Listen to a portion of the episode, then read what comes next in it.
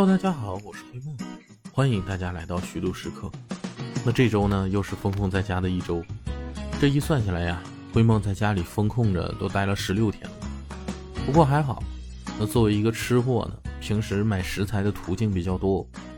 那加上咱们重庆市政府的保供政策呀，也都比较到位。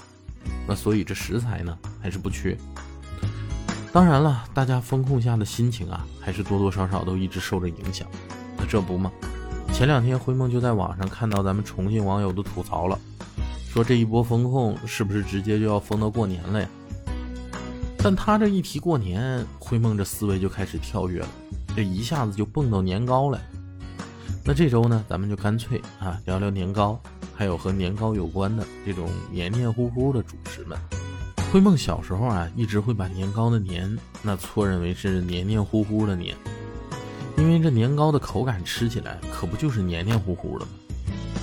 这是后来了，那才慢慢知道哦，这年糕的年呢，人家是过年时候吃的一种点心，那所以叫年糕。而且咱中国人吃年糕的历史啊，也确实有那么久了。那据说呢，是从苏州传来的。这传说发明年糕的人呢，也是大大的有名。谁呀？叫伍子胥。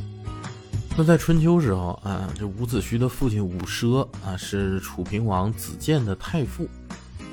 那受到这个废无极的这个谗言呢，就和他的长子伍尚，就一同被楚平王给杀了。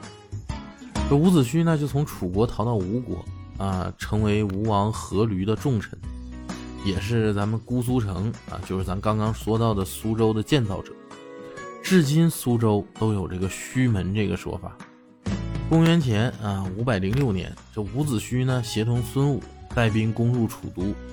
伍子胥也是个狠人啊，掘开了楚平王的墓，鞭尸三百，就为了报父兄的仇。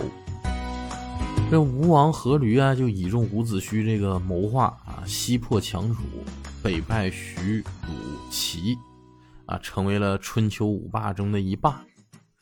这伍子胥啊，曾多次劝谏吴王夫差，就说你杀掉勾践，这夫差就不听。那夫差呢，后来就急于进图中原，那率大军就攻打齐国去了。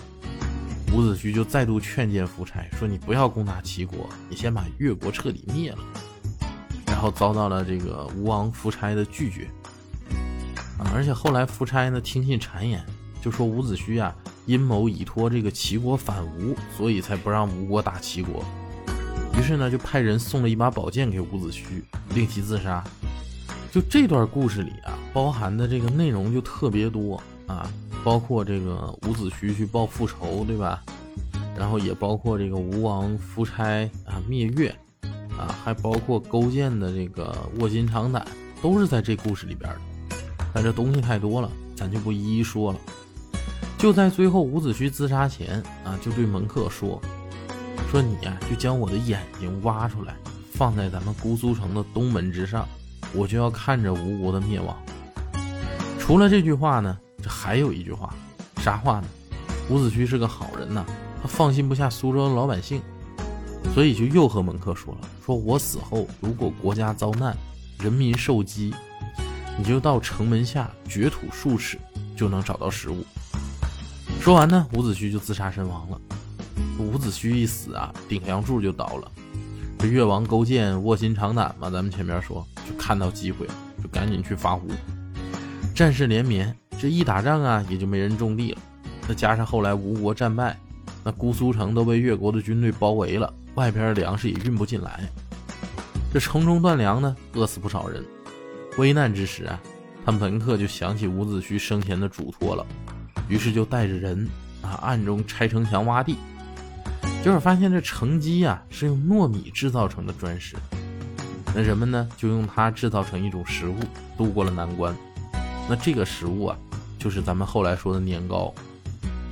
那以后呢，人们在腊月里啊，就用糯米制成年糕，用来祭祀伍子胥，同时呢，也取这个年年步步登高的吉祥之意。哎，这传说吧，不管主角是谁啊，反正都是一听一过的事儿。这正八经有文字记载的年糕呢，得汉朝了。这汉朝杨雄的《方言》一书中啊，就提到了“糕”这个称谓。那魏晋南北朝时期呢，就开始流行了。北魏贾思勰的《齐民要术》里就记载了年糕的做法，说将糯米粉呢用绢罗筛过之后啊，加水和蜜，给它和成硬一点的面团儿，将枣和栗子呢贴在这个面团上，啊，裹起来蒸熟就能吃了。明清时期啊，这年糕已经发展成为市面上一种常年供应的小吃了，啊，并且呀，南北呢风味还有点不同。这年糕多用糯米粉制成啊，而糯米呢是江南的特产，你北方想做糯米那样粘性的食物啊，肯定得换一个东西。那北方像糯米那样粘性的谷物呢，自古以来啊，就首推这个粘黍，就是咱们说的黄米呀。这种薯啊，脱壳磨粉，加水蒸熟，又黄又黏，而且还很甜，那是黄河流域人民庆丰收的美食啊。明朝崇祯年间刊刻的这个《地经景物略》里，那就记载了当时北京人每于正月元旦，啊，旦黍糕曰年年糕，不难看出，这年年糕啊，就是北方的年糕。那年糕不仅现在是一种节日美食了。啊，而且岁岁啊，为什么带来希望？寓意呢？万事如意，年年高。那这有经验的年糕师傅就说了，要想做出好的年糕啊，最重要的是注意水和油的运用。除此呢，这糯米粉是否纯也很重要。这一般市场上买的糯米粉呢，大多是掺杂了别的米粉，所以吃起来就不够软糯。这年糕呢，最好就应该用直接就用糯米做。这是为了保证年糕的纯正度和原汁原味儿。其实做年糕很简单啊，咱们刚才上面也介绍了这个它的做法，呃，基本上到现在啊和北魏也没啥差别，只是说用机器做了。这年糕可以做成很多种口味儿啊，但都是基本的原味年糕，加上个人喜欢的其他材料。这就说最著名的年糕呢，肯定得是人家发源地啊苏州的年糕。而苏州的年糕呢，又以苏州市啊观前街的那个稻香村茶食店制作的最好。分为猪油年糕和红白糖年糕。这红白糖年糕啊，糯甜啊，色泽白亮，蒸透柔韧，水煮不腻，油煎香甜，久藏不霉。是不是说着都馋了？还有更好的，这猪油年糕也厉害。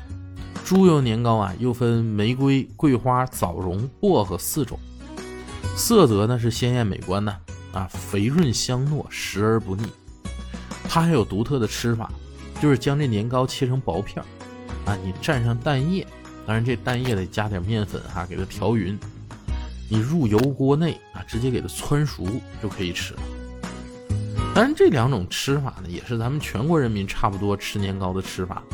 要么蒸熟了直接吃，要么裹着蛋液啥的再炸一下吃，反正味道上各有千秋吧。万变不离其宗的就是一个字儿，香。灰梦来重庆之前，在东北其实吃年糕吃的很少啊，也就每年过年左右吧，可能家里会按照习俗啊买一些年糕回来吃。整体印象呢也就一般般啊，糯糯的，香香的，感觉呀当个零食还不错。但是啊，有一种也是用黄米做的油炸类的糕点，那绝对是让灰梦念念不忘的早餐神物啊！油炸糕。相比于年糕的来历不凡啊，还有名人背书，油炸糕就要普通太多了。那就是老百姓餐桌上一道普通的不能再普通的传统甜食，大街小巷啊都有的卖。而且既然到了老百姓的餐桌上，那花样就多了。这油炸糕的特点。就是个小、皮儿薄、花样多。这花样品种呢，基本上就可以分为三大类，分别啥呢？豆馅儿、糖馅儿，还有菜馅儿。这豆馅儿有小豆、红豆啊、扁豆、芸豆四种。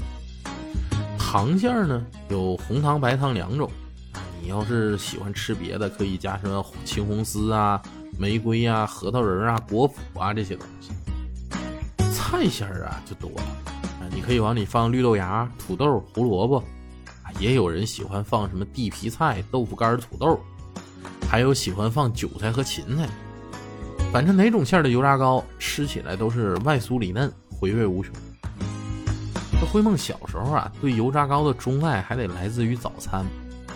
那时候呢，灰梦经常在姥姥姥爷家住，每天早上起来就陪着姥姥姥爷一起去逛早市儿，一些新鲜蔬菜啥的，作为今天家里一天的菜。那时候年龄小啊，大早晨的谁不想赖在被窝里呀？但姥姥姥爷呢，又不放心把我自己扔在家里，就得把我强拉着去。那我自然就嘟个嘴，老大不乐意呗。但走到早市儿，姥姥姥爷就会给我买一油炸糕吃，啊，边吃边逛。这热乎乎的油炸糕，这一进嘴啊，油脂的香气，那红豆馅的甜美，还有黄米的这软糯。那一下子就把早起的不开心给冲击的无影无踪了，那就屁颠屁颠的跟着二老逛早市这后来长大点了，可以把我自己留家了。那二老为我睡懒觉呢，也提供空间，也就不叫我早上起床逛早市但他们回来呢，总会给我带上一两个油炸糕当我的早饭。这每天早上起来，看着一大家子人都吃的是油条豆浆啥的，那就我吃的是油炸糕。那小小的虚荣心获得无限的满足啊，就觉得那我果然是家里最受宠爱，就感觉嘴里的油炸糕啊格外香。大家伙陪着灰梦回忆完童年呢，咱还得说回正文。这北方有油炸糕，南方肯定也得有类似的小吃吧？还真有，啥呢？糍粑。当然这重音可能不对哈，反正各地方言都有吧，也就叫糍粑的也有。这糍粑这东西呢，相比油炸糕啊，它更像年糕，而且两者发明出来的年代都差不多，那都是两汉南北朝的事儿。这南北朝食谱十次里啊，就载有糍粑的做法，但人不叫糍粑，叫啥呢？叫白碱糖。他这里边就说了，说熟炊熟稻米饭，极热与储就净者，冲之为米滋。须令极熟，勿令有米粒。哎，这绕口的一段古文说完呢，咱翻译翻译是啥意思呢？就是说，将糯米蒸熟之后，给它放在一个石头这个杵里边，啊，趁热给它冲成这个米滋，然后切成核桃大小，啊，晾油炸干，滚上糖就可食用了。那这个白碱糖的做法就是典型的糍粑的做法呀。而且这个做法的描述里也说了糍粑和年糕最大的不同。你看啊，两者都是糯米来做，但是年糕呢是直接把糯米用石磨磨成粉，啊，或者用糯米粉和水之后静置，然后蒸熟成糕。而糍粑呢是使用这个糯米啊蒸熟捣成泥状制作成的一种美食。那也是因为这做法不同嘛，两者在口感上也会有点不一样。糍粑就更加的软糯，而年糕呢，吃起来就更有韧性一些。那打好的糍粑也是我们经常看到的白糍粑。你别看这刚打出来的糍粑黏黏糊糊、软软糯糯的，这玩意儿一小会儿就变得特别硬。你要是不当时吃啊，估计隔一会儿就得被硌得牙疼。所以糍粑后续的吃法呢，就也被大家玩出了花样。当然最基本的呀，就和年糕差不多啊，要么蒸啊，要么炸。裹上鸡蛋液，炸一下出锅，蘸着红糖吃，那就是这两年最流行的红糖糍粑嘛。不过啊，还有一种白糍粑的吃法，那是灰梦的最爱，那也是冬天啊，灰梦在自己家里生了炭炉子之后，那必做的一个，就是烤糍粑。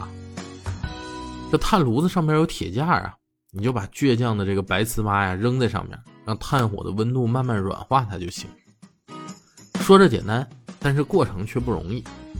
你这烤糍粑的过程啊，最考验的就是人的性情。你性急的人呢，就吃不上。这糍粑呢，得放在有微微明灭的这个炭火上慢慢烘烤。你这火气不能太大，这一大了呀，外皮烤焦了，里边还是硬的。而且呢，你还得不停的翻面，啊，让它两面均匀受热，这才能把它热好。你等烤好的糍粑，那可不是好对付的。啊，那面上那经过炭火烤，你想得多烫啊，是不是？而且它又粘，这你一拿上就粘着你的手指烫，烫的你啊都能断了吃的念头。但是呢，你只要一想到它入口之后外焦里嫩，然后绵软香甜的口感，哎，你就不得不又忍着痛来吃。这糍粑呀，在火气的催熟下呢，慢慢鼓胀，啊，表皮慢慢隆起来，像一个大包子似的。这时候糍粑就大功告成了。这时候呢，你就将表皮给它戳破，啊，就会看着一股白气儿往上升啊。看见内里的雪白啊，你都觉得它要升仙了。拿在手里软软乎乎的，那内心升腾起一股征服的快感，甚至觉得这就是仙丹呢。但是这时候你可别太急呀，不然舌头上啊一定会被烫出一个大泡。和大家伙聊完这些年糕啊、糍粑啊、油炸糕啊这些啊，灰梦我是真的馋了，但奈何家里没有。那封控期间呢，又找不着买糍粑的地方去。所以说呀，千言万语化作一句话啊，希望这波疫情早点过去，恢复到那个咱想吃啥就能出去吃啥的日子。到时候啊，灰梦就和大家一起出外头胡吃海塞，当个俗人。